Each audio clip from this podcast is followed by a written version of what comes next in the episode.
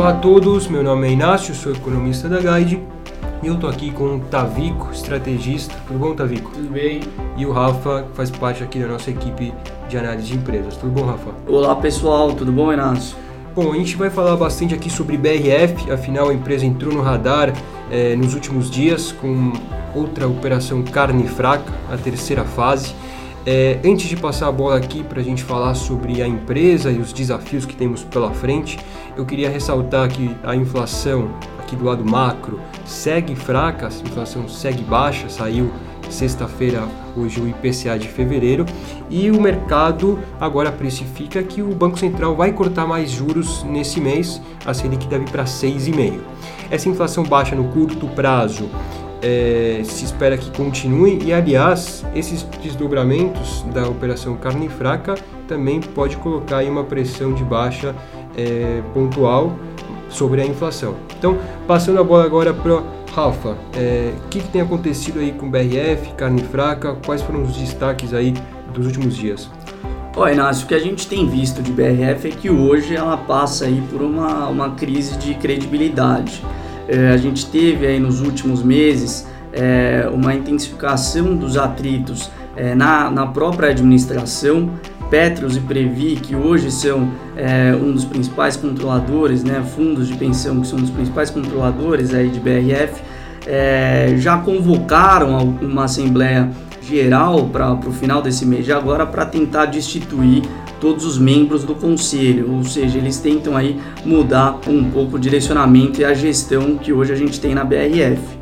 Somado esse atrito que a gente tem na administração, a gente teve os resultados mais fracos na BRF, algo que é, pressionou de certa forma os papéis nessas últimas semanas, é, algo que a gente tem visto aí no mercado e também no início dessa semana a gente teve a, a, a, a gente teve a nova operação da carne fraca da Polícia Federal, tá?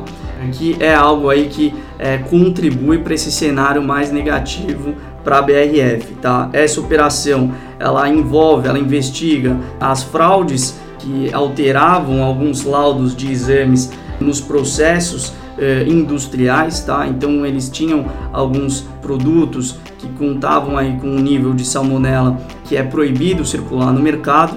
Consequentemente, a gente teve aí a prisão de grandes executivos da BRF, tá? O principal ponto que a gente chama atenção com relação à BRF é a volta do risco aqui é, de exportação dos seus produtos. Foi algo que impactou os resultados no último, é, no último ano, em 2017, e é algo que chama aqui atenção e acende uma luz amarela também para esses próximos resultados de 2018.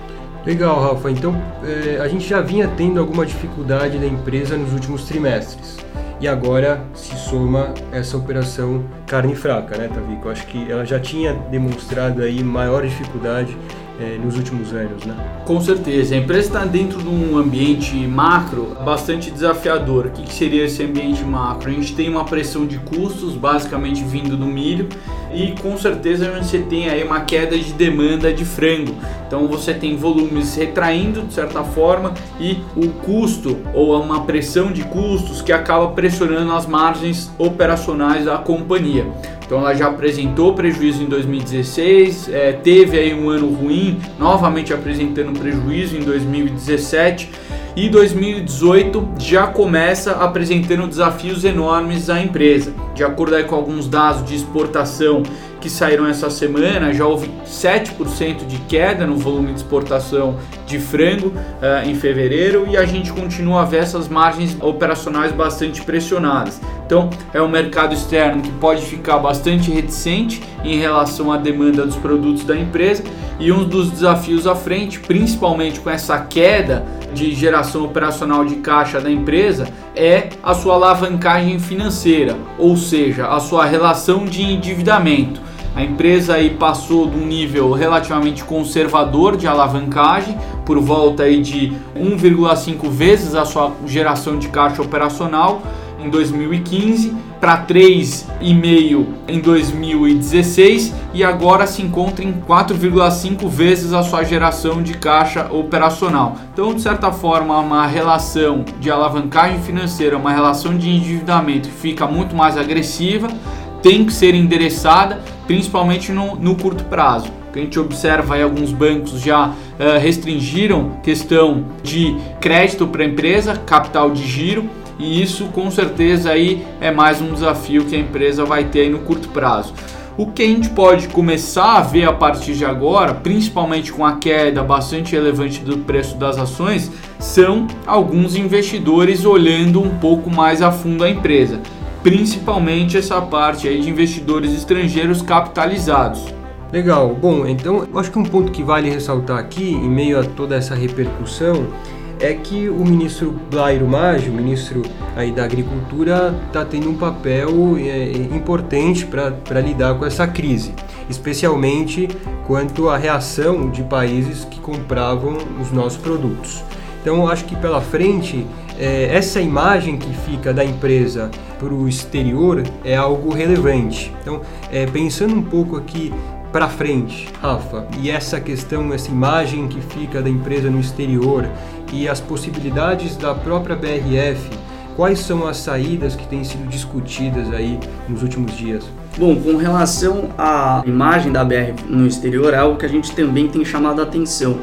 A BRF apresentou um volume de produção bem forte lá fora, algo que não, não foi suportado pelo mercado.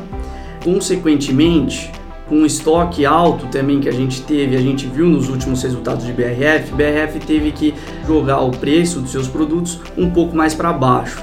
Esse acho que é o principal ponto, tá? A gente tinha marcas da BRF lá no exterior que eram premiums, produtos premiums, hoje é, sendo, digamos assim, tratadas como um produto de commodity ou seja, ela vem também perdendo valor nas suas marcas lá no mercado exterior. Isso é algo que tem chamado também a atenção aqui para gente e que a gente fica atento que é aí também mais um desafio para a BRF ao longo de 2018.